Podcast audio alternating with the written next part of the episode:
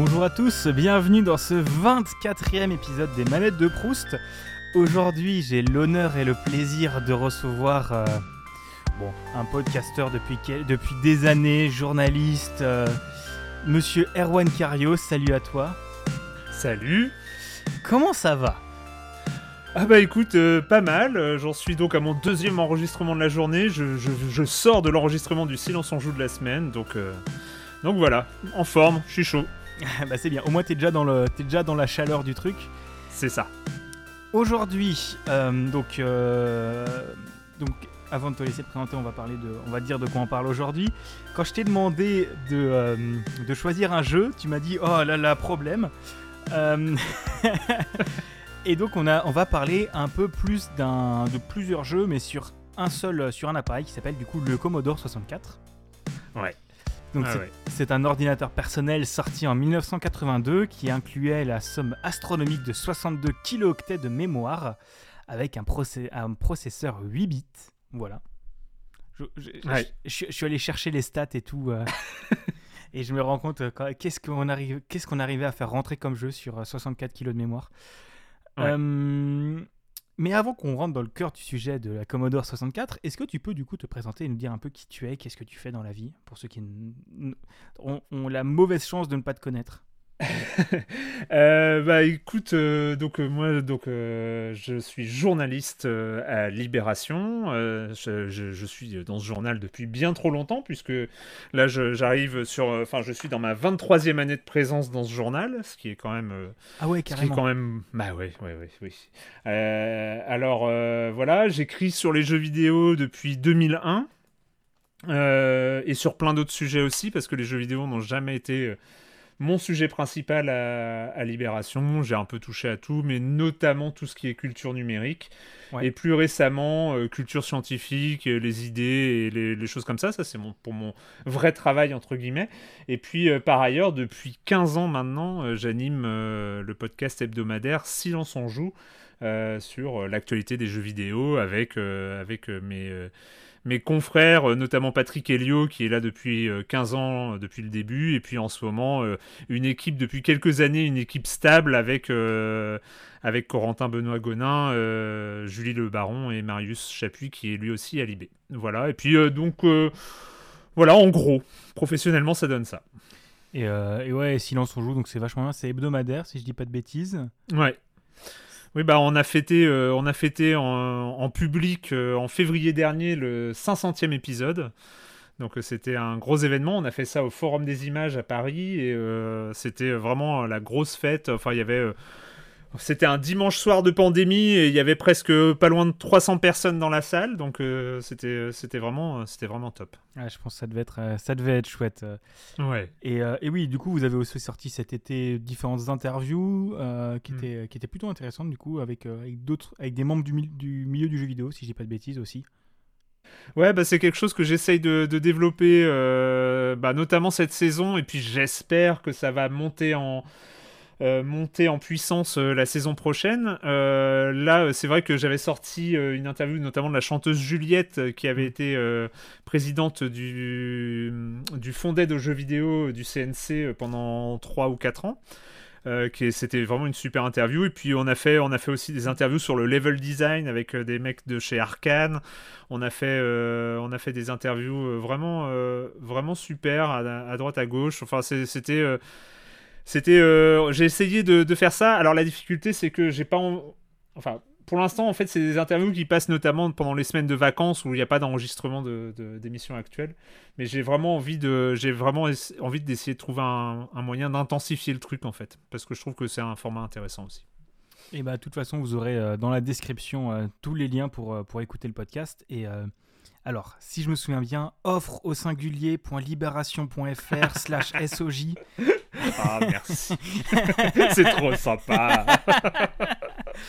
Pour une fois que c'est pas moi qui le dis. Mais oui, c'est ça. non, mais voilà, donc euh, n'hésitez pas à aller écouter Silence on joue. c'est un des, c'est vraiment très, enfin, moi je connais ça en tant qu'auditeur, ça marche vraiment vraiment bien, et c'est, et c'est, et c'est bien fichu, voilà.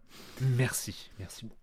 Donc, maintenant, on va retourner dans le, dans le ventre du sujet. Euh, Du coup, tu m'as cité pas mal de jeux, donc euh, pour quelques-uns, Arkanoid, Boulder Dash, euh, Cauldron 2, La Citrouille contre-attaque, Zaxxon, Scramble, Eureka, point d'exclamation, Frogger, Ghostbusters, BC's Quest for Tires. T'as vu, j'ai copié-collé le message euh, pour. Mais oui, dans l'ordre. j'ai vraiment fait copier-coller dans mon conducteur. pourquoi est-ce que tu as choisi du coup un peu tous ces jeux et pourquoi tu as choisi le Commodore 64 surtout? Alors, bah, disons que euh, le Commodore 64, c'est pas, euh, pas mon premier contact réel avec, euh, le jeu vidéo. Il faut savoir que moi, je suis né en 72, donc avec Pong. du coup, je vais avoir 50 ans comme le jeu vidéo cette année. Et enfin, comme le jeu vidéo commercial. Enfin bon, bref, on va pas faire l'histoire des jeux vidéo. Mais bon, bref. Et donc, moi, mes premiers contacts avec le jeu vidéo, c'est évidemment les premières euh, bornes d'arcade. Euh, moi, j'avais croisé Space Invaders et notamment Pac-Man, hein, euh, vraiment au tout début des années 80. Et, et mais bon, et, à la maison, je me souviens qu'on avait eu une de ces machines, c'est, je crois que c'était Texas Instruments à l'époque, qui étaient des sortes de clones de Pong. Euh, qui, euh, qui circulaient beaucoup à la fin des années 70 euh, parce qu'elles étaient pas chères et c'était vraiment le, truc que tu branchais sur la prise antenne de la télé. Enfin, c'était vraiment le premier contact. Sauf que j'ai, enfin, c'est c'était des jeux de tennis quoi. Enfin après il y avait des variantes. Il disait qu'il y en avait un c'était du, du, je sais plus il y avait de la pelote basque ou des trucs comme ça mais enfin c'était toujours le même jeu quoi. T'avais des petits switches et tout ça. Bon bref mais c'est ça a pas du tout euh, ça a pas pour moi il n'y a pas euh, comment dire euh, un héritage de je mets pas ça dans l'héritage de ma culture jeu vidéo. Mon vrai mon premier vrai contact avec avec ma propre culture jeu vidéo c'est quand mon père a, acheté le Commodore 64 et, et voilà et c'est ça a duré quand même des années où c'était mon support de jeux vidéo. Et c'est avec euh, cet ordinateur là que bah, d'une part j'ai découvert euh, le jeu vidéo, j'ai joué à énormément de jeux différents. Et euh, j'ai aussi appris à programmer avec, avec cet ordinateur là donc voilà c'est pour ça. Et tous les jeux que j'ai cités c'était c'est les jeux qui bah, après c'est ton thème d'émission mais c'est les jeux où où il me semble que j'en ai encore quelque, j'en garde encore quelque chose aujourd'hui. J'en garde des souvenirs en fait. Bah du coup, ce qui est très intéressant, c'est que tu es né presque la même année que mon père. Mhm. Et, pour le coup, on avait fait une émission ensemble et lui m'avait parlé d'un jeu, enfin, m'avait parlé d'un jeu, mais lui c'était sur ZX80 pour le coup. Euh, oui, oui, bah, oui, parce que c'était la coup, les, les, deux, tu avais Commodore et tu avais ZX81 qui était, enfin, je crois que c'est à mhm. peu près le même, même principe, mais c'est juste pas la même machine quoi. Euh, c'est le même principe. Le ZX81 euh, était vraiment l'entrée de gamme, c'est-à-dire que c'était vraiment l'ordinateur pas cher, 1 kilo octet, je crois, de, de, mémoire. 1 kilo ou 4, ouais, c'est presque rien. Ouais, et, euh, et c'était vraiment l'entrée de gamme, c'était euh, vraiment le petit ordinateur ultra accessible. Et euh, le point commun, l'autre point commun entre Commodore et, et, ZX, le ZX81 et le ZX Spectrum après, c'est que c'est deux, des ordinateurs britanniques en fait. C'est vraiment, ça, venait, mm. ça venait de là. Et, et voilà, c'était deux. deux niveaux deux niveaux d'ordinateur et après bon c'est il y, en avait, il y en avait quelques autres. Il y avait Laurie Atmos aussi à l'époque. Il y avait euh, comme ça. C'était vraiment l'époque où euh, en Europe on jouait sur ordinateur. En fait, c'était, euh, c'était, c'était les supports de jeu principaux. Ouais, c'était à l'époque où tu jouais sur ordinateur, mais avant que tu tout ce qui est, avant que DOS et macOS en fait qui est, hmm. qui est arrivé presque dix ans plus tard, quasiment, je dirais. Ouais, ouais, ouais, ouais, quelque chose dans le genre, ouais. Où c'était avec les cd Mais là, c'était du coup l'époque où tu euh, chargeais sur, euh, sur cassette euh, et il fallait pas toucher la table parce que sinon ça chargeait plus. Et, ou autrement, tu codais ton jeu toi-même avec le manuel d'instruction, quoi avec, euh, avec Hebdogiciel, notamment. Euh, il y avait un magazine qui, euh, qui sortait, bah, Hebdogiciel, ça devait être toutes les semaines, je suppose, vu le nom. et en fait, notamment, tu avais, en page centrale, tu avais trois ou quatre pages de basiques qu'il fallait taper à la main. Donc il fallait recopier sur, sur l'ordinateur et, et qui créait comme ça un, un, petit jeu en fait. Euh, souvent un petit jeu de tir euh, ou, un petit truc comme ça. C'est généralement c'était un cauchemar parce que évidemment tu oubliais, enfin tu faisais une faute de frappe à un moment donné pour débugger après c'était un enfer. Mais euh, oui oui c'était c'était ça. Et alors moi reprenons l'histoire à zéro. C'est-à-dire que je me rappelle du moment en fait euh, où euh, je découvre ce Commodore 64. Et en fait, dans ma famille, mon père n'est pas le premier à avoir le Commodore 64. Euh, mon oncle, son petit frère, donc, mon oncle Jacques, hein, si on peut donner les, noms, avait déjà un Commodore 64. Et donc, mon père a acheté le Commodore 64. Et avec le Commodore 64, figure-toi qu'on avait une cassette magique. C'est-à-dire que moi, j'ai découvert le piratage de jeux vidéo en même temps que l'ordinateur de jeux vidéo. C'est-à-dire qu'il avait, il avait, mais c'était incroyable. J'ai raconté un truc, mais je pense que ça ne dit rien aux gens, mais on avait une cassette. C'était euh, alors c'était des cassettes audio, hein, vraiment des cassettes audio. Et sur euh, euh, la jaquette de la cassette, donc c'était à l'intérieur de la boîte plastique, il y avait un petit carton où il y avait des petites lignes. Et ben on avait des time codes donc en fait les timecodes c'était c'était pas vraiment des timecodes, c'était pas en minutes secondes, c'était les numéros qui s'affichaient sur le lecteur de cassette du Commodore 64. Et en fait au début de la cassette, il fallait mettre le numéro sur 0. Et en fait, on avait une liste comme ça sur la jaquette de, de, la cassette audio. Et en fait, on avait un numéro, et à tel numéro correspondait tel jeu. Ah, et donc, bien, l'ancêtre de Et donc, en fait, il fallait, il fallait mettre, par exemple, si je voulais jouer euh, à, Arcanoid, j'en sais rien, il fallait mettre la cassette sur le numéro 72 et commencer le lancement. Et là, il y avait Arcanoid qui se chargeait parce que Arcanoid était à cette, à cette place-là sur la cassette. Ah, C'était vraiment le tout début du piratage, euh, du, piratage de jeux vidéo. Et on avait cette cassette qui était folle parce qu'on avait, mais genre 25 jeux dessus. Ouais. Oui, que euh, les jeux pesaient presque rien en fait.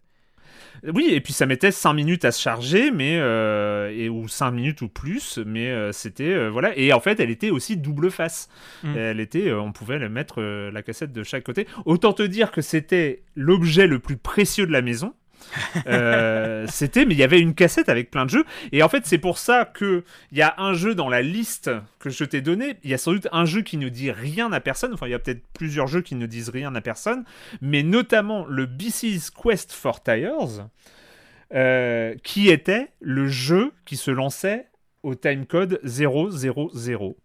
C'était le premier jeu de cette cassette magique. Euh, de, de, jeux vidéo sur Commodore 64. Donc c'était le premier jeu qui était sur la, sur, sur la cassette que nous avait filé notre oncle euh, quand on a eu ce Commodore 64. Et donc c'était euh, euh Quest for Tire, c'était un, jeu où on jouait un homme préhistorique sur sa roue de pierre et il fallait sauter par-dessus des trous et se baisser quand il y avait des branches pour arriver à sauver une fille à la fin. J'en sais, je sais plus trop, mais, mais voilà. Non mais du coup c'est très cool parce que... Enfin, c'est super intéressant parce que du coup, j'avais fait un épisode aussi euh, avec. Euh, alors, c'était avec euh, Randall Flag, voilà, pour ceux qui écoutent le podcast, où on parlait de. du coup, pareil, d'un jeu à peu près de cette époque-là, on parlait de méthode anti-piratage. Et, et c'est du coup, à cette époque-là, t'en avais pas tellement parce que c'était avant les disquettes et la strat de, mettre un, de mettre un coup de poinçon à un endroit de la disquette. Mm. Comme ça, si ça marche pas, bah, ça veut dire que. Enfin, si ça, s'ils arrivent à lire, c'est que machin. C'était, je pense, avant les méthodes de, dans d'anti-piratage et même avant les méthodes euh, basiques à base d'un bout de carton. ah oui, oui, oui. Euh, parce que euh, bah c'est quoi C'est Monkey Island où il fallait un bout de carton à côté pour un certain truc. Sinon, tu passais pas le reste du jeu, quoi. Oui, et puis euh, il y avait, y avait le, le, le, code de Indiana Jones notamment, euh, qui était une sorte de roue euh, où il fallait. Enfin, c'était assez incroyable aussi les méthodes anti-piratage qui marchaient pas du tout parce que moi, tout le monde l'avait en piraté, on se passait des photocopies du manuel d'instruction pour. Bah, voilà, mais de toute façon, quelle méthode anti-piratage a fonctionné depuis le début de l'histoire, je ne sais pas. Mais. Eh bah, au, au, moins, disons que chez vous, au moins les méthodes anti-piratage ne rendaient pas le jeu injouable, n'est-ce pas, des nouveaux c'est ça. Mais euh, ouais, non, c'est super intéressant parce que euh, faut pas oublier que, euh, oui, à l'époque, les cassettes étaient stockées sur de l'audio. Parce que techniquement, c'était du coup un, un truc analogique, mais en fait, tu peux en stocker des, choses analogiques euh, sur, sur une bande de cassettes. Et, euh, et figure-toi que pour, euh, pour faire une cassette pirate, il suffisait d'un lecteur CD double cassette, un lecteur double cassette. Bah oui, oui. et on copiait d'une cassette sur l'autre, et puis basta, c'était bon, on avait notre. Et vu qu'un jeu acheté dans le commerce ne prenait pas les 60 minutes d'une cassette, jamais, bah, tu pouvais mettre sur une cassette que tu achetais, une cassette vierge que tu achetais dans le commerce, tu pouvais mettre plein de jeux en fait. Bah oui, oui, bah oui c'est ça, parce que la cassette c'était, c'était un certain temps, et oui, bah, bien sûr, oui, logique. Ouais. Et du coup, c'est ton, donc si je me souviens bien ce que tu me disais, donc c'est ton oncle qui a commencé à acheter un Commodore 64 et ton père en a acheté un par la suite. Donc c'est pas toi qui as demandé le Commodore 64, mais c'est vraiment ton père qui te l'a amené, c'est ça? Oui, alors euh, bah, parce que mon père voulait apprendre euh, la programmation en fait. Il hmm. s'était euh, il s'était inscrit dans un club informatique et, et il apprenait il apprenait le basique à l'époque. Euh, et euh, je me rappelle l'avoir accompagné dans un de ses cours. Et, euh, et donc, il, il, apprenait à programmer. Et c'est là-dessus où moi, j'ai commencé à programmer aussi, en fait. sur le Commodore 64. Ce qui est vraiment très drôle, hein, c'est que tu vois ce que tu me racontes, j'ai l'impression d'avoir exactement la même histoire, mais moi, du coup, avec mon grand-père. Ah oui, Parce que bah mon grand-père qui a acheté un ZX81, qui allait dans un club d'informatique, qui a appris à programmer, j'ai récupéré son manuel de basique pour ZX81, et, et, qui codait des petits jeux pour, pour, bah, pour mon, mon père et mes oncles, quoi. Ouais. C'était vraiment l'époque où tu voulais apprendre à programmer, quoi. Mais oui, oui, oui. Et puis, euh, moi, ce qui est fou, moi, je me rappelle encore euh, du, euh, du, du, grand projet de programmation de, de mon père. Euh, mon père avait fait un grand projet de programmation donc sur Commodore 64 qui était la création d'un labyrinthe. Et hmm. en fait, c'était un labyrinthe et il fallait que, euh, que en fait, il y ait une entrée, une sortie et euh, des, des, chemins. Et en fait, il avait programmé un, un, jeu comme ça où il s'agissait de rentrer dans un labyrinthe et d'en sortir. Et, et, toute la difficulté était que le labyrinthe soit complexe, mais qu'il y ait vraiment dans, le, dans les faits, il y ait une sortie en fait, une entrée, une sortie. Et c'était pas simple. Hein dans les débuts de la programmation à cette époque, quand tu apprenais la programmation, c'était. Bah, c'est des algos connus maintenant, mais qui à l'époque, quand tu avais très peu de mémoire, qui étaient ultra. Euh, ouais. C'est bah, comme les algos de pathfinding en fait. Bah oui, oui, c'est ça, c'est ça, c'est exactement ça. Mais euh, il avait, euh, voilà, il avait, il avait, il, sans base théorique, il avait programmé, trouvé son algorithme. Je me rappelle évidemment pas du tout de l'algo en, lui-même, hein, mais je sais que ça marchait. Je sais que son programme fonctionnait. Mais du coup, toi, est-ce que tu as eu envie d'apprendre à programmer et, et, est-ce que tu sais programmer sur des. Euh, sur Commodore 64 Ah bah alors, moi, j'ai pas. Quand, quand, quand j'ai parlé de mon métier, euh, j'ai pas tout raconté. C'est-à-dire que oui, j'ai programmé. J'ai programmé énormément sur Commodore 64 et après, j'ai programmé sur tout. Euh, et surtout, euh, je, je suis rentré à Libération en tant que, en tant que premier informaticien web à Libé, en fait. Ah d'accord Oh, trop bien, je savais pas. C'est énorme. Donc, je, ma, ma, ma formation est ingénieur. Je suis ingénieur système en informatique. Ah, trop bien. Ah, je savais pas du tout. Voilà, je suis euh, ingénieur à l'INSA de Rennes, euh, donc euh, en, informatique. Ok, d'accord. Ah je suis passé journaliste à 100% que en 2007. Ok. Voilà. Ah, c'est d'accord. Ouais, donc en fait, ça a vraiment défait une une vocation chez toi ce, ah carrément carrément bah, ce Commodore 64 c'est le début de le début de mon histoire d'amour avec la programmation ça c'est c'est clair et net mais ce que je trouve très intéressant c'est que alors, je vais encore en parler parce que j'en parle beaucoup. Ceux qui écoutent le podcast savent que j'en parle quasiment un épisode sur deux, mais ça me rappelle vraiment beaucoup Picobit. Parce que euh, ce côté de, euh, de t'as un truc où t'as des jeux, mais tu peux programmer tes propres jeux de manière super simple, c'est quelque chose que bah, du coup on a moins maintenant avec tous les SDK fermés euh, sous ND, enfin sous, sous interdiction de dire n'importe quoi. Et t'as de l'autre côté, t'as la Playdate, t'as as Picobit, tout ça qui essaye de relancer cette histoire de chacun peut faire ses jeux. Ouais. Ouais, bah oui, c'est super intéressant. Et puis, euh, mais je, je vois qu'il y a, enfin, c'est marrant parce que moi je vois euh, aujourd'hui euh, mon fils qui est, il n'est pas du tout, bon, il a 10 ans donc il n'est pas du tout dans la, encore dans la programmation en tout cas, mais rien qu'avec l'atelier du jeu vidéo ou avec des choses comme ça, il, il s'éclate, mais il fait des trucs de taré en fait. Il comprend pas tout vraiment ce qu'il fait, mais et c'est pour ça qu'il y a, voilà, il y a, il y a vraiment un truc de moi, je me rends compte que euh, j'avais des outils euh, devant moi. Et après, c'était marrant parce que le Commodore 64, quand tu le lançais, il arrivait sur une interface euh, basique, de basique en fait. Ouais, sur un terminal quoi. Sur un terminal, c'était un terminal où tu pouvais directement exécuter tes programmes en basique. C'était ça, le, quand tu lançais pas un programme, c'était c'était un truc de. Ah, c'est ah, un, peu, un peu drôle de, de, de dire qu'à cette époque-là, mais alors, j'ai très du mal à me représenter la temporalité, mais est-ce que la NES et tout ça était déjà sorti ou c'est avant la NES euh, Écoute, c'est alors c'est concomitants. alors, la Famicom c'est 83, la NES c'est 85. donc vraiment le, Commodore le Commodore 64 je crois qu'il date de 81 ou 82 si ouais, j'ai noté 82 et en Europe pour la NES j'ai 87 voilà euh, la NES, c'est les États-Unis 85 euh, et encore au les débuts. Hein. C'est vrai qu'il était un peu en, en, alpha, en bêta test en 85, mais euh, donc vraiment c'était non, on était avant, on était avant, avant la, avant la NES, ouais. Ouais, donc c'était encore l'époque où, bah, comme tu disais, les consoles avec plein de jeux, mais en fait c'était juste des clones de Pong, quoi.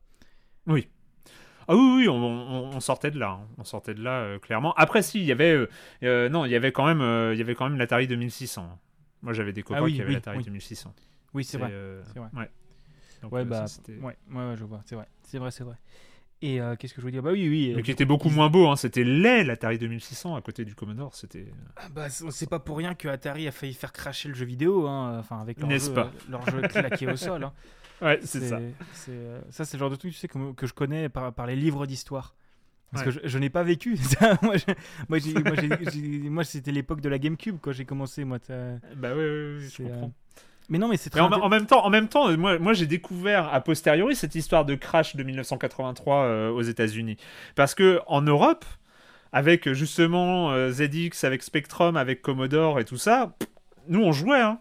Oui, bah oui. Euh, L'Europe, l'Europe, elle était sur ordi euh, mm. et, euh, nous, on n'a vraiment pas du tout ressenti le crash du jeu vidéo parce qu'en fait, on était sur Atari 2600, Commodore ZX Spectrum, ZX81, Henri Catmos, etc. Et après, la, NES et, tout ce qui a suivi. Donc en fait, l'Europe et le Japon, pareil, le crack des, du jeu vidéo, c'est vraiment spécifique aux US en fait. Ouais. Oui, euh, enfin après, vu que les grandes entreprises étaient. Bah non, quoi que je dis grandes entreprises, mais euh, à l'époque, c'était beaucoup les, les, les, RPG Jap et tout ça. C'était ouais, bah euh, à l'époque où tu avais encore Square et Enix, Bandai et Namco. et ouais, mais tu parlais du coup de l'atelier de jeux vidéo que, que, du coup ça fait découvrir la prog à ton, à ton fils. C'est, bah moi, c'était avec WarioWare DIY sur DS. Putain, qu'est-ce que je l'ai adoré celui-là. Et ah, en même temps, je me, rappelle, je me rappelle encore euh, quand j'en ai parlé dans, dans, Silence on Joue, ce qui m'avait fasciné dans, euh, dans WarioWare euh, DIY, c'est c'est la programmation orientée objet. Enfin, ah, franchement. Plus qu'il y a de la PO dedans.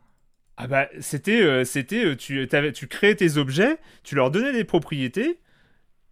Et en fait, ah le, tutoriel, tu, tu prenais un ballon et tu lui donnais une propriété. Enfin, c'était vraiment. Alors, c'était schématique mais toute la philosophie de la programmation orientée objet était là en fait. Ah, c'est vrai, punaise. Je, je m'en souvenais plus, mais maintenant que tu le dis, c'est vrai qu'il y avait toute une histoire de programmation orientée objet. Non, mais WarioWare DIY, c'est une merveille et ça me saoule qu'il n'ait pas ressorti et que, bah, que, l'atelier du jeu vidéo soit malheureusement, je trouve, beaucoup trop en dessous de ça. Bah oui, oui, oui, je suis d'accord. Mais, euh, mais ouais, je suis assez d'accord avec toi. Mais il faut que la vocation de programmer revienne aux jeunes. Parce que la programmation, c'est fantastique découvrez le Java, le. j'ai arrêté. Ah non, mais, c'est, mais ceci dit, j'ai moi j'ai une vraie nostalgie parce que c'est vrai que j'ai arrêté. Enfin, je suis plus informaticien depuis 2007 et autant dire que je suis totalement largué, évidemment. Ça va faire, euh, ça va faire 15 ans, enfin, ça fait 15 ans et donc euh, c'est vrai que. Euh, je comprends encore les notions, enfin les algos et, ce genre de choses, mais je suis totalement largué sur, sur tout. Là, j'ai, là, j'ai très envie. Il y a, moi, il y a Godot en ce moment qui me fait vraiment ah de l'œil. Euh, parce que j'ai très envie justement bah, peut-être d'essayer de, me remettre un petit peu à la programmation avec, euh, avec mon fils pour essayer de voir. Et j'ai l'impression qu'un truc comme Godot euh, a l'air d'être assez incroyable en termes de moteur de jeu open source. Enfin, ça a l'air de pouvoir créer des, jeux en pixel art, des jeux 2D et des, des choses comme ça. Ça a l'air pas très compliqué. Mais, mais voilà. Ouais, bah, du coup, Godot, pour ceux qui ne connaissent pas, c'est un moteur de jeu 2D et 3D dans lequel tu programmes en GDScript et je crois que tu as du mm. visual scripting en plus et qui mm. est entièrement gratuit et open source et où tu as. Et je suis sur leur site, je suis en train de voir s'il n'y a pas certains. S'ils montrent pas des jeux qui ont été faits avec, mais ça. ça ah, il paraît, en, tout cas, en 2D, il est ultra, ultra performant. Ouais, ouais, c'est sûr. Mm. Euh, c'est sûr, c'est sûr. Mais oui, non, mais let's go Godot. Et après, voilà, c'est de toute façon, ça, ça, marche bien. Faut, faut programmer, c'est bien la programmation. Euh, du coup, on va revenir. Euh, Revenons au Commodore 64. Bon, après, on s'en est jamais trop éloigné, mais. c'est vrai, c'est vrai, c'est vrai. Et tu vois, c'est ce que je te disais. Moi, j'aime bien dans ces émissions partir plus loin, parce que c'est ça qui est intéressant. hein.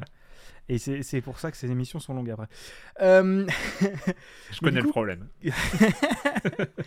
Mais du coup, qu'est-ce que tu penses, du coup, du coup maintenant a posteriori, euh, un peu objectif, enfin, essayons un peu objectivement, qu'est-ce que tu penses du Commodore 64 Est-ce que c'était un. Et des jeux qui étaient dessus, est-ce que c'était des bons jeux ou c'était globalement. euh, Non, Voilà. c'était euh, pour le coup, c'était euh, non, c'était une super plateforme.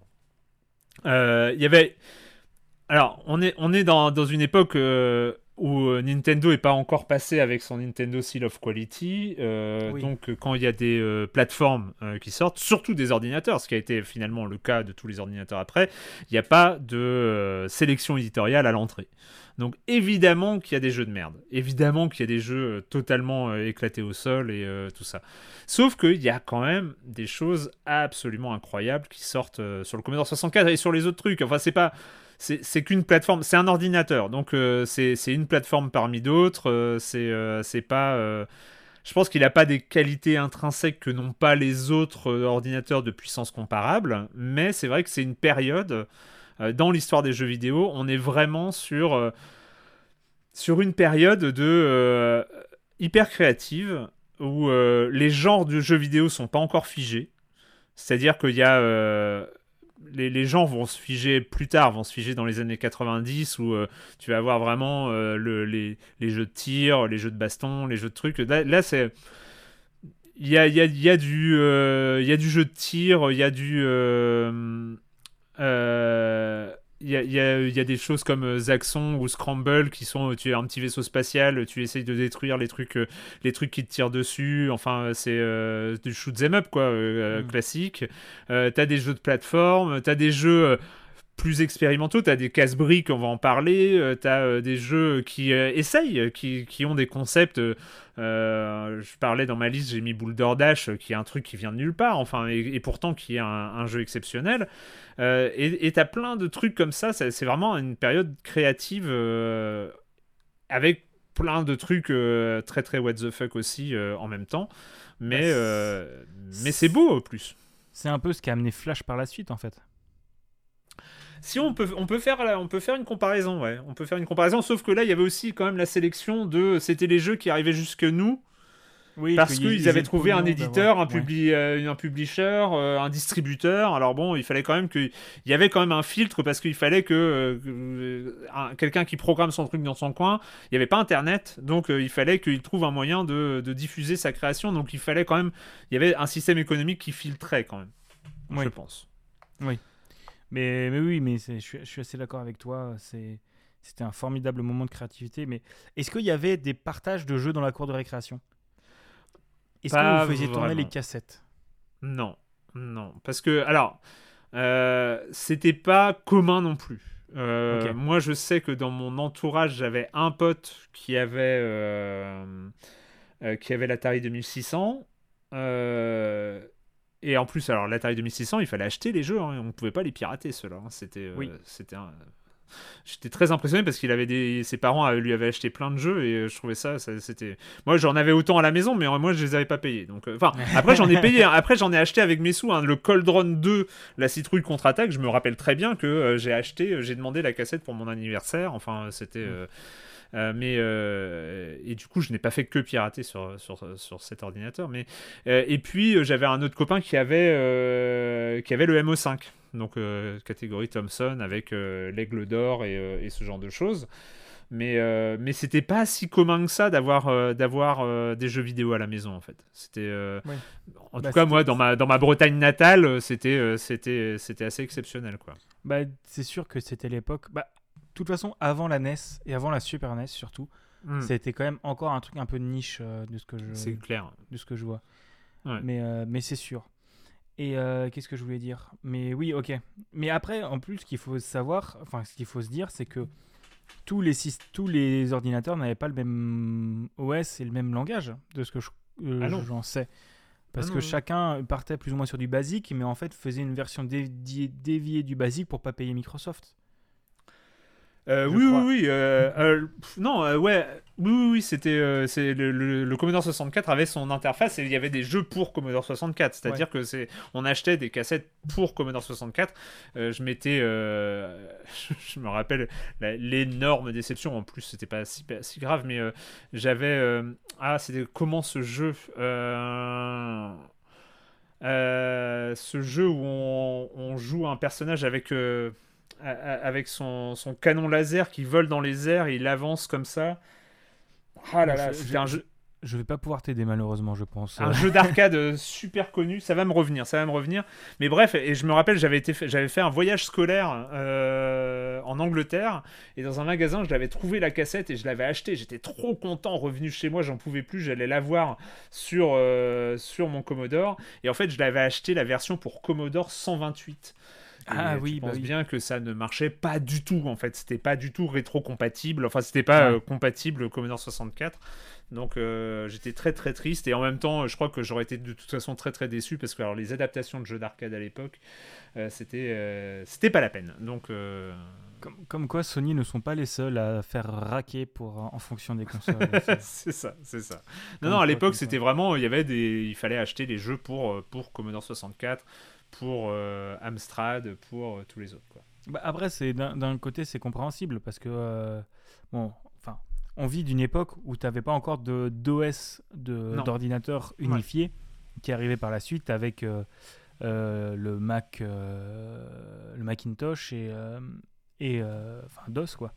Ouais, bah oui, oui, bien sûr, bien sûr, c'était pas du tout unifié du tout. Et je pense que même même enfin BSD et tout ça n'était pas encore sorti à l'époque. Ah, je, tu m'en demandes trop là. Euh, Berkeley Software Distribution, je suis en train de chercher. Non, 77, ouais, c'était sorti mais 5 ans avant quoi. Ouais. Et c'était vraiment pas pour les jeux. Mais euh, pardon, de, mais les côtés, euh, les, le, le, des formations professionnelles, on va dire. on va dire ça comme ça. Euh, bon, on, va, on arrive plus ou moins au milieu de l'émission. Ok. Donc avant qu'on enchaîne sur euh, du coup les jeux un peu plus tard, parce que je pense qu'on va quand même en parler, enfin on va, on va rester encore sur la Commodore 64, mais on va parler aussi des jeux un peu plus euh, par la suite. Je te propose du coup qu'on écoute une musique. Euh, je t'ai demandé une musique que tu, que tu retenais et tu m'as envoyé une musique d'Arcanoid. Yes. Je te propose qu'on l'écoute et qu'on en parle. J'ai retrouvé le, nom du jeu que, dont je parlais, c'était Space Harrier.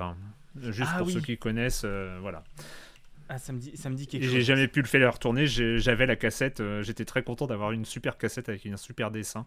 Mais c'était pour Commodore 128 et j'ai jamais trouvé de Commodore 128. Voilà. mais écoutons, écoutons cette musique, bien sûr. Écoutons cette musique. On en parle juste après.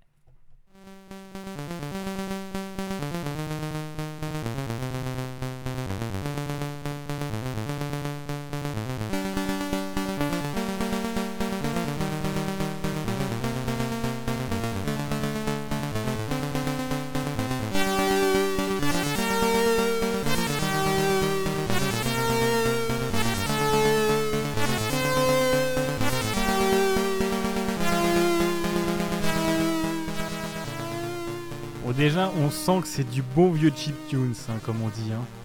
Eh, c'est beau, hein c'est magnifique quand même. Bah, c'est sûr, c'est pas mal. Donc, euh, c'était la musique pendant le temps de chargement, c'est ça de ce que tu me disais? C'est ça, c'est qu'on mettait la cassette et donc euh, tu avais euh, comme ça une image qui s'affichait ligne par ligne sur, sur l'écran et puis elle s'affichait complètement bien avant la fin du chargement hein, de toute façon. L'image était magnifique, c'était un vaisseau spatial, euh, alors rien à voir avec un casse-brique, hein, c'était un vaisseau spatial dans l'espace. Euh, euh, et, comme ça, il y avait, il y avait une musique pendant le chargement, parce que le chargement c'était entre 5 et 10 minutes, hein, c'était hyper long. Et donc en plus, il y avait plusieurs morceaux, enfin il y avait vraiment tout un, tout un soundtrack comme ça, et qui était en plus d'une qualité... Alors je sais pas, c'est parce qu'il pouvait passer de l'audio en même temps qu'il récupérait des datas. J'en sais, je sais même pas comment comment le système marchait euh, derrière. Mais en tout cas, il y avait toute cette musique-là pendant le temps de chargement, ça nous permettait de patienter et c'était euh, bien cool, quoi. Bah, c'est de ce que, euh, si je me souviens bien, du coup, dans la vidéo que tu m'avais envoyée, en fait, au début, t'as un, as un espèce de bordel de son. C'est le vrai chargement, de ce que je dis pas de bêtises. Enfin, c'est le chargement initial, non? Oui, ça devrait être ça, ouais. Le son que décode le, Commodore de, de, de, la cassette. Et ensuite, oui, Enfin, déjà que tu sens que c'est du bon gros chiptunes parce que t'avais pas la place de mettre du son digitalisé, quoi. C'est clair. Ah bah non, oulala, on a été loin. hein. Ouh. Ah, c'est arrivé quoi, 20 ans plus tard quoi, donc. euh, Ouais. Mais ouais, c'est sûr. Et, et de ce que je vois, donc je suis sur la page du Commodore, en plus, les développeurs n'avaient pas accès facilement à toute la partie sonore, donc en gros, ils devaient aller directement écrire dans la RAM pour, euh, pour accéder à ça. Incroyable. Donc, euh, comme quoi, il y a des gens qui aiment se faire du mal. Mais euh, j'essaie de chercher un peu des, des specs sur la, sur la, la puce, savoir combien il y a de canaux et tout ça, mais, mais je trouve pas. Et j'ai la flemme de chercher plus que ça, mais. mais ah oui, ok. 3, trois voix AD. ouais, ouais, ok, c'est bon, j'ai pas compris. Euh, j'ai vu un truc, c'est un, un mot de passe Wi-Fi. Je crois. Ah oui. Est-ce que c'est vraiment important? Euh, Mais du coup, oui, c'est sûr qu'il y avait des musiques assez importantes et que, euh, et que même pour l'époque, c'était c'était déjà des jeux avec de la bonne musique, quoi. Ouais, c'est ça. Et alors, je- dans, dans mon souvenir, la musique était surtout bonne pendant le chargement. J'ai pas de, j'ai pas vraiment de souvenir d'un- d'une musique un peu aussi entêtante euh, pendant le jeu lui-même. Sachant Ouais. que je l'ai énormément entendu parce que euh, Arkanoid était vraiment, euh, c'était de tous les jeux euh, de, du, du Commodore 64, c'était vraiment le jeu c'était le jeu d'arcade ultime. D'une part, il était beau. euh, il était hyper varié et, euh, et vraiment c'était le genre de truc, alors c'est fait bizarre maintenant, mais que tu pouvais lancer pour une petite partie de temps en temps. Alors c'était c'était bizarre de dire ça parce qu'il fallait euh, entre 5 et 10 minutes de chargement, donc euh, le, le Oui. côté un peu immédiat est pas, et semble pas euh, évident, mais pour l'époque, c'était pas si grave que ça. C'est-à-dire, on lançait Arkanoid parce que c'était un peu le jeu par défaut. Moi et mon frangin, je me rappelle que euh, on, on se faisait, on, on se faisait très facilement, quoi. C'est euh, Ouais. et après, on pouvait pas non plus changer de jeu. euh, cinq fois dans l'après-midi parce que c'était trop relou quoi enfin le, le temps que ça prend et donc euh, voilà on avait on avait un peu nos jeux références et Arkanoid euh, en faisait vraiment partie quoi Ouais, pour ceux qui ne connaissent pas, du coup, Arkanoid, c'est ce qu'on appelle un casse-brique maintenant. C'est. euh, c'est un casse-brique avec le système de et qui était en arcade aussi hein. il était il y avait sa version arcade sachant que euh, ça aussi c'est important c'était sans doute moi de mémoire c'était une des versions ordinateur la plus proche de la version enfin le, jeu qu'on avait à la maison était très proche était moins beau évidemment mais quand même très proche de la version arcade contrairement à tous les autres où il y avait des différences absolument monumentales entre les deux. Et là ça restait très proche et euh, et il y avait cette spécificité qui était les bonus euh, donc en fait, tu avais les bonus de tir, les bonus pour euh, euh, multiplier le nombre de balles, pour agrandir le, euh, la raquette, pour, pour ce genre de choses en fait. Et ça, donnait des parties qui se ressemblaient jamais et ça c'était hyper cool. Bah, de, de ce que j'avais vu, ça existe encore maintenant. Enfin, ils en sortent encore régulièrement de. de- Enfin, pas ils en sortent régulièrement, mais il y en a un qui est sorti il y a quelques années, non? Je ah crois. ouais, je... ah peut-être oui, peut-être dans le dans le la grande la, la, la grande euh, vague des ressorties de Space Invader, Pac-Man, ce serait pas étonnant effectivement. Mais j'ai pas. Bah, de ce que je vois, il y en a un qui est sorti sur DS et il y en a un qui est Ah sorti ouais. sur WiiWare. Ah bah écoute, j'ai je Ouais. passais à côté. Je, je- je reste avec mes souvenirs, avec ma nostalgie. Ouais. et donc, du coup, euh, Arkanoid, euh, développé et édité par Taito, euh, est sorti en 86. Voilà. C'est ça. Euh, eh bien, bah merci beaucoup de m'avoir parlé, enfin de nous avoir parlé d'Arcanoid et tout ça. C'était très intéressant de parler de, du coup de toute cette époque-là où tu programmais tes propres jeux et Ouais. où tu avais la cassette magique qui te sauvait la mise et qui t'évitait de dépenser euh, 3000 francs en, en jeu. C'est Euh, clair. Maintenant, je te propose qu'on passe un peu à la suite parce que tu m'as. Quand je t'ai demandé des idées de jeux, tu m'as dit euh, en gros, tu as trois grandes périodes. T'as- tu- déjà, tu m'as demandé c'est où l'enfance? Et, euh, et Oui. moi, je t'ai dit je sais pas. Euh, et tu m'as, tu m'as du coup défini trois périodes. Donc, cette période-là, Commodore, une période Ouais. lycée et une période post-bac. Ouais. Donc, je te propose qu'on parle un petit peu de la, du coup, de la période lycée et du coup de la salle info euh, avec le jeu Defender of the Crown. Qu'est-ce que c'est que ce jeu? Ah, c'est incroyable. Cinemaware, Cinemaware, euh, Defender of the Crown, mon, mon, mon collègue et ami euh, Patrick Helio t'en parlerait beaucoup mieux que moi parce que c'est vraiment un de ses jeux de chevet. Mais euh, moi, j'ai vraiment. euh, Après, c'est- pas vraiment une période, mais pour moi, dans les jeux de mon enfance, il est assez important parce que c'était le jeu, le seul de mémoire, hein, euh, qui était installé sur les ordinateurs de la salle informatique de mon lycée. Et alors, je sais pas comment ils étaient arrivés là. Je suspecte mon prof de maths et d'informatique, parce qu'à l'époque, il avait pas de. Il faisait les deux. Euh, je pense d'avoir euh, trouvé une version piratée lui aussi à un moment et l'avoir installée sur, les, sur les ordis. Je suppose, parce que je vois pas du tout le lycée euh, acheter des licences de jeux. Enfin bon, bref. le fait est que nous avions donc des ordinateurs DOS monochrome noir et vert euh, et, donc, euh, sur ces ordinateurs, nous pouvions lancer Defender of the Crown, euh, qui était donc un jeu de stratégie narratif, plus ou moins, où il fallait prendre le contrôle de l'Angleterre de la période, je crois me souvenir que c'est la période de Richard Cœur de Lion. et donc on commençait avec une petite région et il fallait comme ça prendre le contrôle des différents territoires et il y avait différentes manières de prendre le contrôle. Ça pouvait être soit euh, tu avais des tournois de chevalerie, avais, euh, je crois que tu pouvais te marier, tu pouvais euh, prendre, faire le siège d'un château. Enfin, tu avais différents gameplays comme ça qui, qui s'additionnaient. Il fallait faire attention aux ressources financières, à, ce genre de choses. Et bref, c'était c'était un truc de dingue. Enfin, vraiment, moi, c'était un, un super jeu. J'ai vraiment des grands souvenirs avec ça. De... Enfin, c'était vraiment le, pour moi le premier grand jeu de stratégie, même si c'était très limité, mais tu avais cette carte comme ça. Et c'est vrai qu'aujourd'hui, quand par exemple je vois Crusader, Crusader euh, King 3, euh, avec cette carte, avec les, comme ça, les régions, les, euh, les, les, petites régions de l'Europe découpées. Alors évidemment, la précision et la stratégie est mille fois plus impressionnante dans Crusader, Crusader Kings 3, mais, c'est il y a un point commun. Il y a un héritage, il y a une filiation entre les deux, je trouve.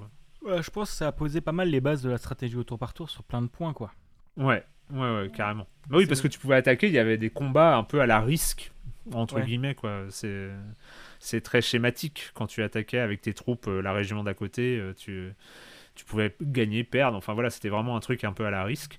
Et, euh, et, voilà, et c'était installé dans la salle info. Et bah, pour continuer, évidemment, moi j'ai été j'ai été responsable de la salle info euh, du lycée euh, de ma, pendant ma première et ma terminale. J'étais euh, vraiment. Enfin, tu vois, j'ai une enfance de nerd absolu, quoi. Enfin, c'était une caricature à ce niveau-là, ouais. Ouais, mais c'est pas trop mal comme enfance de nerd quand même. Ah non, mais je me plains pas du tout. J'avais les clés de la salle info. Je sais pas si tu te rends compte, mais le midi, j'allais manger à la cantine. Après, j'allais dans le, dans le, au secrétariat du bureau du directeur du lycée je demandais les clés et j'allais ouvrir et il y avait euh, genre deux trois élèves avec moi qui attendaient euh, patiemment que j'ouvre la salle info et après à la fin de la récré de midi je fermais la pièce et puis j'allais rendre les clés et tout ça ça tous les midis ah c'est trop bien c'est trop bien est-ce que vous jouiez en LAN du coup? Est-ce qu'il est y avait déjà de, Mais non. ah non, ah non, non, non, c'était même pas en réseau. Hein. Les ordi étaient, euh, il n'y avait pas de réseau hein, à l'époque. Même ah, pas avant de. Internet?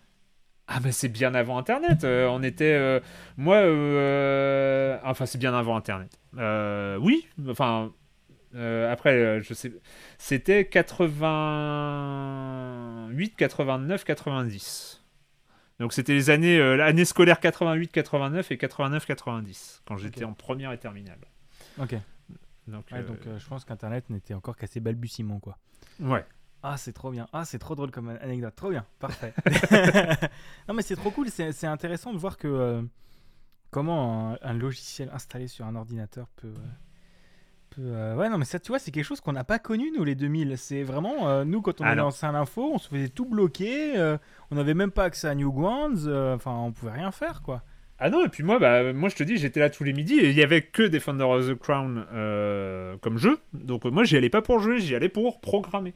C'était vraiment mon truc. J'étais, euh, je, programmais des conneries, euh, je faisais euh, je faisais euh, des, enfin voilà, je, j'étais, euh, je, je, faisais de la programmation, je me programmais mes petits programmes que j'imaginais, tout ça. Ah c'est trop bien. Ah ça c'est ça c'est une bonne, ça c'est une bonne adolescence de nerdos. Moi ça, c'est ça. c'est une très belle, c'est une très belle enfance. Et du coup, Maintenant qu'on a parlé du lycée, à moins que tu aies d'autres, d'autres choses à nous raconter sur, euh, sur cette Non, bah après, ça, s'est un peu chevauché. Hein. Le, je, continuais, euh, c'était, c'est, euh, je continuais toujours à avoir le Commodore 64 qui a duré quand même très très très longtemps chez moi, hein, de toute façon. Oui, bah oui, c'est vrai qu'il a duré, bah, j'avais vu dans les recherches presque 10 ans, je crois. il, est, resté en, vente presque 10 ans. Mm, mm.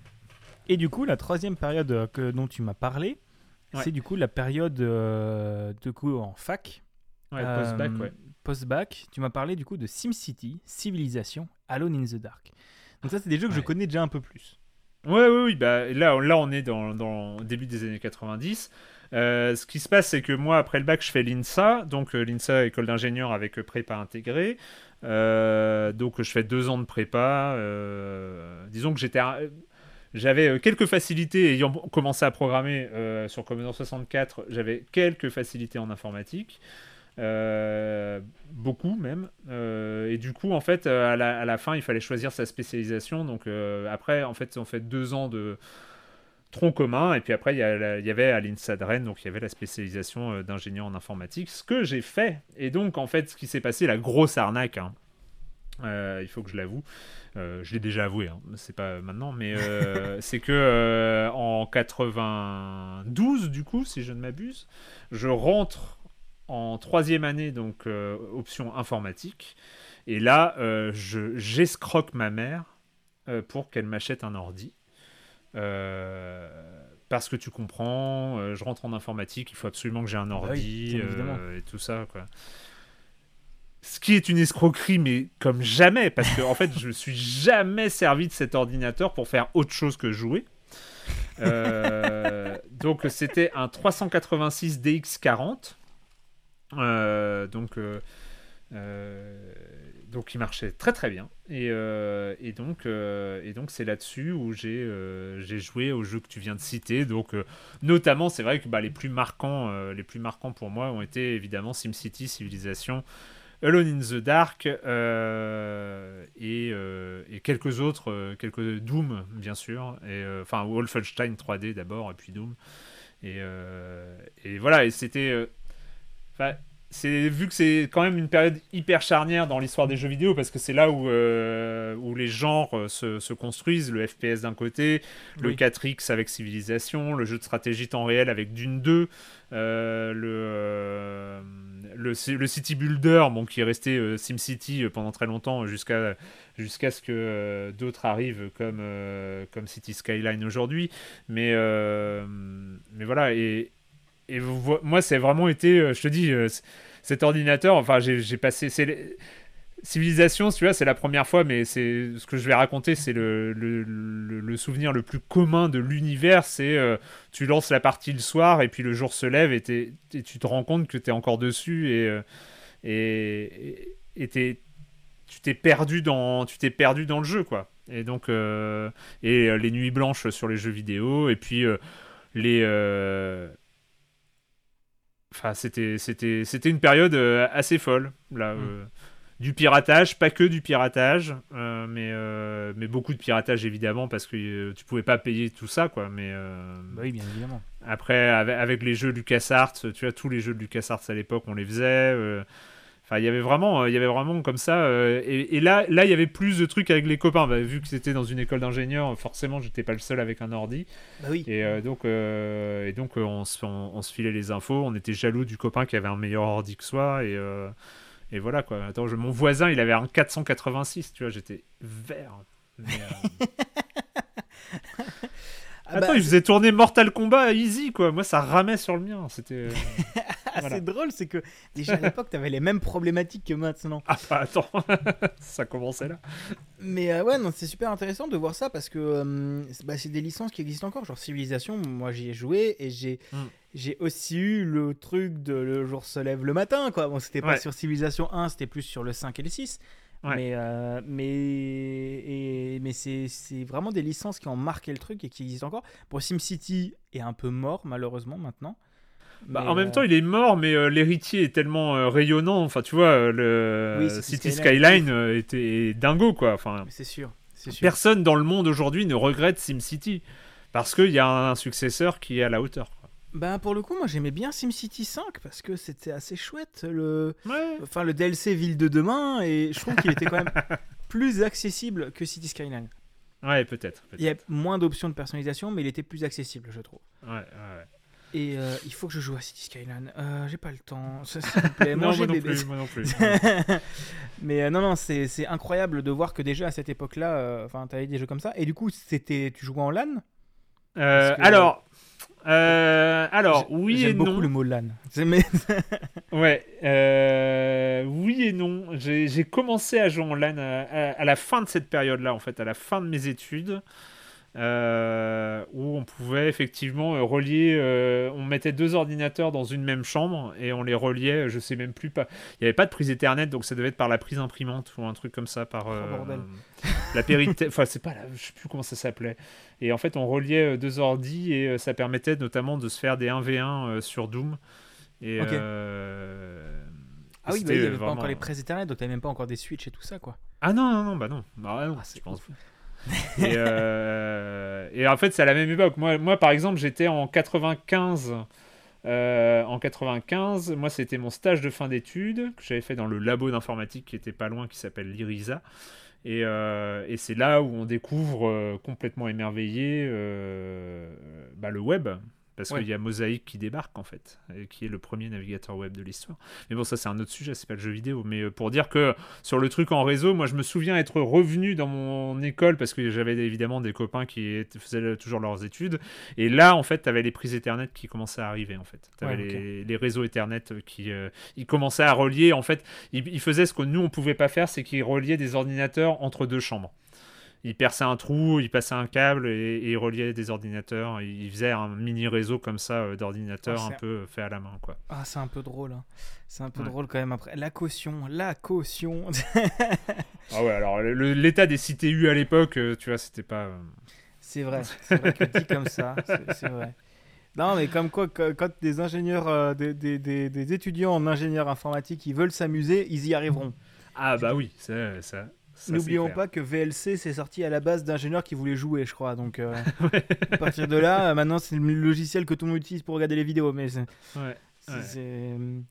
incroyable.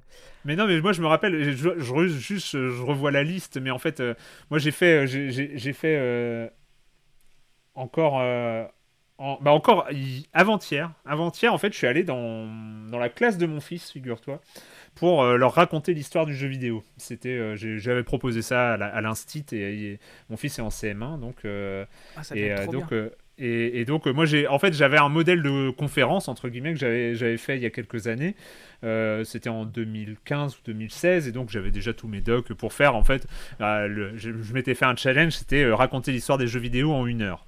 Autant te dire que les impasses sont très nombreuses, mais c'est rigolo parce qu'il y a plein de gens qui connaissent rien de, de, de l'histoire. Surtout des gamins qui ont, euh, qui ont 10 ans maintenant. C'est vrai que euh, bah, tout ce qui Ouais. s'est passé avant 2012, euh, c'était... Bah, disons, quand tu commences à rentrer, quand tu découvres le jeu vidéo via les jeux mobiles et les, et les microtransactions, tu ne. C'est ça. T'as pas la même, la même évolution que partout, quoi. Alors, figure-toi quand même que j'ai été, euh, j'ai été étonné euh, parce que, euh, bah, notamment quand j'ai passé des images de Space Invader et de Pac-Man, il y a eu des réactions dans la classe. J'ai fait Ah, je connais, c'est euh, tout ça. Enfin, et, Hmm. Et au moment où l'histoire, avant Space Invader et Pac-Man, ils étaient, enfin, tu vois, c'était Pong, c'était euh, les jeux, les jeux Atari 2600 qui sont quand même euh, d'une laideur euh, infâme. Et, euh, et, et en fait, euh, quand tu passes des images de Space Invader et Pac-Man, c'est- tu sens que là, il s'est passé un truc où même les enfants de 2022 euh, ont envie d'y jouer. Ouais, ça fait partie des euh, gros piliers, quoi. Même euh, les enfants qui jouent en ce moment à Fortnite et euh, FIFA 22, euh, ils ont envie de jouer à- au premier Pac-Man et au premier Space Invader. C'est des jeux qui leur font envie. Tu vois, c'est là où tu vois la force du- Ah, de ce qui s'est passé à, à cette le jeu d'arcade ultime aussi, Space Invader. Ouais, Pac-Man. Moi, je, je pense que le jeu d'arcade ultime, c'est Pac-Man. Mais c'est. euh, je pense que. C'est- vrai. Ouais. Je- en tout cas, de cette époque-là, je crois que c'est. Il est. Il est euh, J'ai découvert quand même, j'ai découvert quand même que euh, les quatre fantômes avaient chacun euh, un comportement différent. hein. C'est un truc de fou. hein. Mais moi, je l'ai découvert Euh. grâce à. Bah, j'en parle tout le temps, mais Game Maker's Toolkit qui a fait une sublime vidéo dessus euh, Ouais. sur euh, sur sur alors, Inky Blinky. Pinky et Clyde. Ouais, les trois qui. Il y en a un qui te poursuit, il y en a un autre qui essaie de prévoir ta tragédie, tra- Ouais. traje- tragédie, ta trajectoire, il y en a un qui est random. Ouais. Et je sais plus le troisième. Le quatrième. Et, et c'est. euh, Enfin, c'est. Bon, bref, c'est tout ça, tout, tout ça c'est c'est- c'est assez fou. Et bref, tout ça pour dire que, évidemment, dans l'histoire des jeux vidéo, euh, bah, je monte des images de Alone in the Dark. Euh, et en fait, à chaque fois que je vois ces images de Alone in the Dark, moi, je me rappelle, moi, devant mon ordi, avec tous mes potes, et mes copines de l'étage où j'étais en CTU qui étaient derrière moi en train de regarder. Et moi, je jouais à Alone in the Dark et tout le monde était flippé. Mais tu sais, est-ce que quand, quand j'ouvre la porte, qu'est-ce qu'il y a derrière? Il y a un zombie, les gens crient, enfin tu vois. Et là, tu vois les images aujourd'hui, c'est du, c'est du low poly, on appelle ça du low poly aujourd'hui, quoi. Mais c'est, euh, c'est quelques polygones qui se battent en duel. Et c'est, et c'est difficile aujourd'hui de se projeter à cette époque-là en se disant, ce jeu-là était quand même flippant sa mère, quoi. Ouais, bah, c'était l'époque où tu faisais du low poly, mais pas pour du style, quoi. Ouais, bah voilà, bah, c'était les, c'était le must des capacités techniques de l'époque, quoi. Et, euh, et, mais il y avait une ambiance, il y avait un truc de fou. Et quand t'étais dans le jeu, euh, bah, bah c'était flippant, hein, comme, euh, comme un Resident Evil 8 Village qui aujourd'hui, bon, qui est pas hyper flippant, mais plus le 7, on va dire. je vais pas dire que le niveau de flip est le même, parce que c'est. Mais il y avait quand même un truc assez terrifiant. Et c'est rigolo aujourd'hui de raconter à des enfants de 2022 que euh, j'étais euh, flippé euh, comme un fou devant les images que je leur montre, qu'ils, eux, ils, se marrent, quoi. Mais ils ah peuvent bah, pas comprendre. C'est sûr, que, bah, c'est sûr que ça a changé. C'est sûr. Mais du coup, tu sembles quand même avoir été tout au long de ta, ta vie plutôt un joueur PC. Est-ce que c'est encore le cas? Est-ce que tu joues encore principalement sur PC ou t'as changé? Mmh. Non, bah, en fait, disons que depuis 2001, euh, j'écris sur les jeux vidéo. Donc, euh, alors, en fait, euh, là, on va passer à l'âge adulte. Hein, on n'est plus dans l'enfance, mais en fait, j'ai été joueur PC jusqu'à la fin de mes études. donc en 1995. là, pour le coup, en fait, par exemple, NES et Super NES et Mega Drive, je suis passé totalement à côté. Euh, j'ai refait ma culture après, j'ai rejoué au jeu, euh, mais, euh, mais à l'époque, je, je suis pas du tout, pardon, j'espère que ça fait pas trop de bruit, je suis pas du tout, je suis pas du tout dans les, dans les trucs NES, Mario et tout ça, je, je vois ça de loin, mais je connais pas du tout. Et en fait, ce qui s'est passé, c'est euh, bah, quand euh, tu sors d'école, tu es ingénieur. Alors, il faut savoir que moi, je suis sorti d'école avec mon diplôme d'ingénieur en informatique, je pense, dans la seule période de l'histoire de l'humanité où il n'y avait pas de boulot. Euh, donc, j'étais ingénieur en informatique, mais je n'avais pas de taf. Ok. Donc, j'ai mis genre 8 mois à trouver un boulot. Euh, mais quand j'ai été embauché et j'ai eu mon premier salaire, je me suis acheté, visionnaire que j'étais, une Sega Saturn. Parce que faut pas dire. ah, là, euh, t'as eu le nez creux. Ah, j'ai eu le nez creux. Bah non, mais en fait, et pourquoi j'ai acheté la Sega Saturn? Parce que y avait, je voulais absolument jouer à Virtua Fighter, que je trouvais ça trop, ah trop beau en arcade, et euh, donc je voulais absolument jouer à Virtua Fighter. Finalement, c'était beaucoup trop compliqué, et il y avait Tekken sur la PlayStation, Tekken 3 sur la PlayStation, donc j'ai revendu ma Sega Saturn vite fait, j'ai racheté une PlayStation.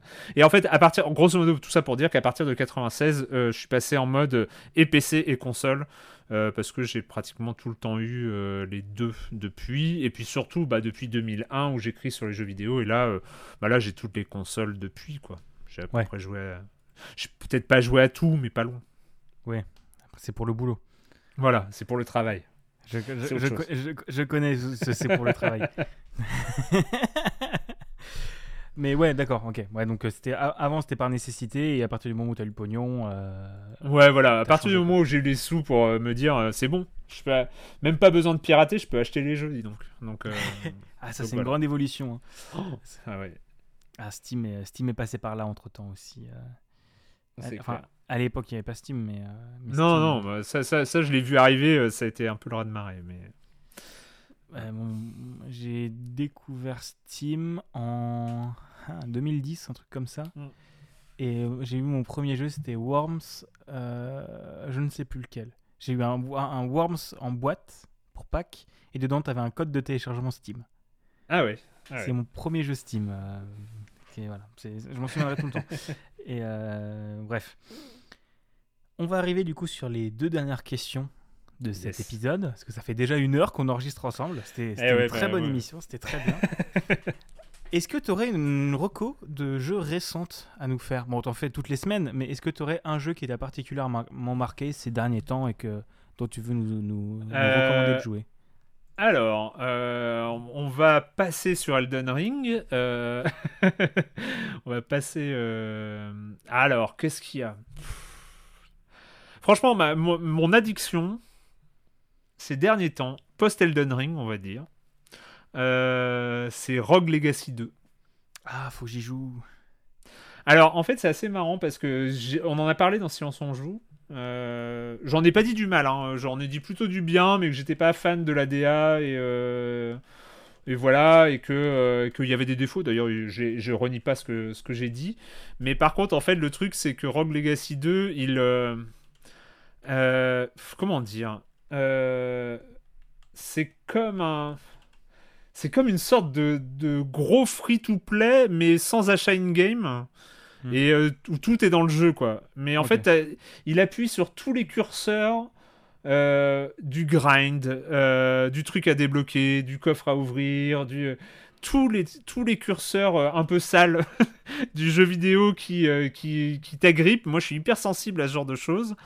Et en même temps, c'est un jeu extrêmement sympathique avec euh, plein de variations. Euh, Il y a énormément de classes de personnages qui ont chacun, euh, chacun a un gameplay différent que tu découvres. Moi, il y a des classes, j'y ai joué beaucoup, hein, je suis à plus de 100 heures de jeu dessus. Et il y a des classes que j'avais totalement laissé tomber que je finis par jouer parce que pourquoi pas, et que je trouve vraiment cool. Enfin. Et euh, du coup, j'ai fini, je suis en New Game Plus, enfin, je suis dans les niveaux de difficulté un peu à la Hades où, euh, Ouais. où tu augmentes artificiellement euh, les niveaux de difficulté pour débloquer des nouveaux trucs. Et euh, moi, ça me rappelle un peu tout le côté addiction que j'ai j'ai eu sur Hades, qui m'a tenu quand même énormément. Et, euh, et voilà, ça a été vraiment, c'est vraiment le jeu euh, sur lequel je reviens encore de temps en temps. Enfin voilà, je me refais des parties.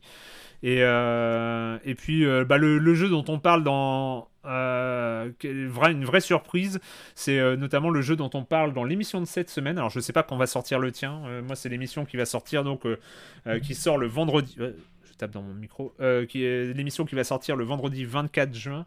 On parle de euh, Hard Space Shipbreaker et qui est vraiment un jeu totalement incroyable où il faut euh, désosser. Tu joues un ferrailleur et il faut Ah, désosser oui. des vaisseaux spatiaux et c'est mais oufissime. C'est oufissime. Je l'avais vu, euh, c'est Gotos qui jouait, je crois, je l'avais vu passer là-dessus. euh. C'est un truc de taré. C'est il y a une sorte de mix entre le jeu chill où tu dois pas te presser, où tu dois observer et tout ça, et le truc totalement stressant euh, de pas faire de conneries et de euh, bien mettre les pièces détachées là où il faut et tout. et C'est trop bien. Eh ben, ça partira peut-être sur un achat euh, quand j'aurai battu mon backlog. Euh, on va dire ça comme ça. Dans 10 ans. Dans- ouais, être un- trop longtemps, trop longtemps. Ça, là, tu vois, je me retiens d'acheter des jeux. C'est- Tu Ah, vois, faut. J'arrive à peu près, mais euh, c'est difficile. Bah, de toute façon, du coup, l'épisode sort normalement, je pense, samedi ou mercredi prochain, quelque chose comme ça. Donc, vous aurez le lien de l'épisode dans la description. Tout à fait. Et on arrive à l'ultime question. Est-ce que tu aurais une dernière anecdote que tu souhaiterais nous raconter? Ah Ah, le truc de fourbe. Euh, Ah bah oui, bah oui. Une dernière anecdote. euh, Ah si, si, si, il y a un jeu que j'ai mis dans ta liste euh, dont j'ai pas parlé. Et en fait, en fait, c'est une histoire absolument dingue. C'est, je tombe il y a quelques mois sur une vidéo YouTube. Je sais même pas comment je suis tombé dessus. Et euh, les gens parlent d'un jeu totalement what the fuck euh, qui s'appelle Eureka. Je regarde le truc. Eureka, jeu créé par Ian Livingstone. Alors ce nom dit quelque chose sans doute à certains. Ian Livingstone, c'est avec Steve Jackson, la superstar des livres dont vous êtes le héros. euh, de la fin du début des années 80. Je sais pas si tu as déjà joué à un livre dont tu es le héros. Si, ouais, j'y ai joué euh, les livres. Et donc, il- quand j'empruntais à la bibliothèque et tout. Ouais, je connais. Voilà. Ian Livingstone et Steve Jackson, c'était vraiment les, les superstars. Et donc, euh, un jour, je vois, euh, en fait, Ian Livingstone, en partenariat avec je ne sais plus qui, j'ai pas toute l'histoire en tête, mais euh, sort un jeu qui s'appelle Eureka. Et figure-toi qu'il y a 250 000 livres, francs, je sais plus. Attends, je, vais retrouver. Il y a un truc à gagner pour qui arrive au bout. Pour le premier joueur qui arrive à vaincre le jeu, il gagne 250 000 francs. 250 000 francs à la première personne qui le termine. Et moi, il y a Yann Livingstone. Alors, les 250 000 francs, je m'en fous. Je suis pas un speedrunner et tout ça. Et puis, je suis encore gamin à l'époque, donc euh, ça me semble. Mais en fait, je me retrouve avec cette boîte. En fait, alors je refais l'histoire, c'est qu'en fait je tombe sur cette vidéo YouTube et puis le mec raconte, euh, alors je, serais incapable de la retrouver, mais le mec raconte cette histoire. Et là je vois des images du jeu. Et, je me, et là ça m'a fait... Et ça, et ça en fait j'ai pensé à ça parce que c'est sur euh, la manette de Proust. Ça m'a fait cet effet-là. C'est-à-dire que j'étais sur cette vidéo YouTube euh, que je regarde souvent, enfin les gens qui racontent des histoires sur les jeux vidéo, c'était... ça ça m'avait amusé. Et... et je vois les images du manuel et les images du jeu, et je me dis, mais j'ai joué à ça. Et là, je pars dans, une recherche pour jouer, pour retrouver un peu tous les éléments autour de ce jeu-là, parce que la vidéo, il ne montrait pas tout. Et effectivement, j'avais cette grosse boîte. C'était un jeu dans une grosse boîte. Et euh, où, en fait, tu traversais des époques. Le scénario était totalement cryptique. Je comprenais rien de rien, mais vraiment, c'était euh, euh, du jeu textuel où il fallait euh, écrire des instructions à l'écran pour dire ouvrir la porte, fouiller la pièce, ce genre de choses. Je comprenais rien au scénario, mais que dalle. Mais je me rappelle avoir gardé ce livret, le livret qui est avec le jeu. Et en fait, je me souviens beaucoup plus du livret que je devais feuilleter parce qu'en en fait, il décrivait les différentes époques. euh, que, que le jeu permettait de. Il y avait la préhistoire, il y avait l'Allemagne, il y avait euh, comme ça des, euh, des, des, tr- des trucs un peu hein, qui faisaient rêver. hein. Et en fait, ça me rappelait toute cette époque-là où les livrets de jeux vidéo faisaient peut-être plus rêver que les jeux eux-mêmes. Euh, parce que en fait les jeux étaient forcément euh, décevants parce que euh, tu, rêvais avec les couvertures et puis et puis bah les jeux les graphismes étaient pas étaient pas vraiment à la, à la, hauteur. Et il y avait ce ce mystère autour de ce jeu Eureka. Sur la jaquette il y avait une sorte de cube en verre qui se brisait en mille morceaux. Enfin tout était mystérieux là-dedans. Et il y avait le livret qui racontait l'histoire qui parlait de voyage dans le temps et de, de, de trucs à découvrir. Moi je sais que j'avais rien pané au jeu je comprenais même pas comment il fallait avancer. Je crois que j'ai jamais passé le premier niveau. Et d'ailleurs, euh, euh, après, euh, après avoir enquêté, euh, c'était le cas d'énormément de joueurs. Personne ne comprenait rien en fait. C'était Ouais. un espèce de truc ultra cryptique. Et, et voilà. Et en fait, c'était tout ça pour dire que qu- quand tu m'as parlé de la manette de Proust, ça m'a vraiment fait penser à ce truc-là où j'étais tombé comme ça sur une, une story YouTube qui raconte un jeu vidéo et là tu te rends compte mais mais j'ai joué à ça et ça m'a vraiment rappelé comme ça, ça m'a vraiment projeté dans ce moment où j'étais en train de lire le livret et, euh, et à rêver plus à partir du livret. Je sais pas d'ailleurs, euh, je sais pas si tu connais, il y a le, un jeu qui est sorti récemment qui s'appelle Tunic Ah, je l'ai adoré, Tunic. J'ai terminé avec la Solus, mais c'était incroyable. et c'était un jeu en hommage à cette période-là, en Ouais. hommage au livret en fait. C'était vraiment un jeu en hommage au, au livret de jeux vidéo en fait de cette de enfin d'une époque alors c'était plus en hommage à, à l'époque euh, euh, Super NES moi ça datait d'avant le Commodore 64 mais c'était un peu le même esprit quoi où on rêvait tellement euh, sur sur sur les livrets de jeux vidéo voilà C'est d'accord, bah, je vois très bien. C'est vrai que Tunic était quand même une belle merveille. hein. Voilà, j'ai vraiment bien aimé Tunic, même s'il y avait des problèmes. Mais oui, cette époque-là, de quand tu lisais le, quand t'achetais le, le jeu, que tu prenais et tu allais lire le manuel aux chiottes. Important, tu vois. Ah mais moi je quittais pas les manuels enfin c'était euh, je me projetais dans les jeux avant euh, avant d'y jouer quoi après j'étais souvent déçu mais euh, bon hein, ah bah, c'est comme ça c'est dommage qu'on ait plus les manuels maintenant. c'est ça euh, manuel, si. Bref, bon, ce- cette vanne me fera toujours rigoler. Bref, c'est- c'est con, hein, mais moi ça me fait marrer. Et bien, du coup, on arrive à la fin de cette émission. Euh, je me suis rendu compte là que du coup, tu as échappé à l'une des pires questions parce que j'ai oublié de te la poser, mais du coup, c'est pas mal. Enfin, c'est la- question où il faut être objectif euh, sur un jeu d'il y a 40 ans. Euh, c'est compliqué. Du coup, euh, Ah oui. du coup c'est bien que tu t'y as échappé. Voilà, C'est- pas grave, c'est de ma faute. hein, C'est vraiment la Ah, mais moi, moi, tu sais, en plus, le fait est que j'ai peu de nostalgie réelle. Donc, je suis assez objectif sur la qualité très moyenne de pas mal de jeux qui ont fait mon enfance aussi, hein, pareil. Donc c'est bien. c'est- c'est- Ouais. Du coup, c'est c'est bien. La question n'avait pas forcément d'intérêt. C'est cool, parfait. Euh, du coup, n'hésitez pas à les regarder dans la description. Euh, vous aurez euh, tous les liens. Donc, euh, Silence on joue, euh, ton compte Twitter, les liens pour aller écouter le dernier épisode de Silence on joue, euh, Rogue Legacy 2, euh, pour soutenir euh, Silence on joue, bien sûr aussi. Merci encore à Fredoun pour la miniature, Woody pour l'habillage sonore. Si vous aimez ce podcast, n'hésitez pas à mettre des étoiles sur Spotify, euh, Apple Podcast, Podcast Addict, etc. Laissez un commentaire. N'hésitez pas à me faire du retour sur Twitter, donc Twitter at Bigaston. Euh, et n'hésitez pas à aller découvrir mes autres podcasts, donc Entre deux manettes, et, euh, où on parle de l'actu des jeux vidéo une fois par mois en se foutant sur la gueule, et Capsule Pixel hebdomadaire qui vous fait découvrir un jeu en moins de 2 minutes 30 sur à peu près tous les réseaux sociaux. Si vous aimez le podcast et que vous voulez me soutenir financièrement, il y a bien sûr le Patreon, patreon.com slash bigaston, mais euh, rien d'obligatoire. Et voilà, je vous fais des bisous. Merci encore à toi, Erwan, d'avoir accepté Merci, Merci pour l'invitation. Bah, C'était très cool et on se retrouve dans plus ou moins deux semaines à vue de nez pour le prochain épisode. Salut tout le monde.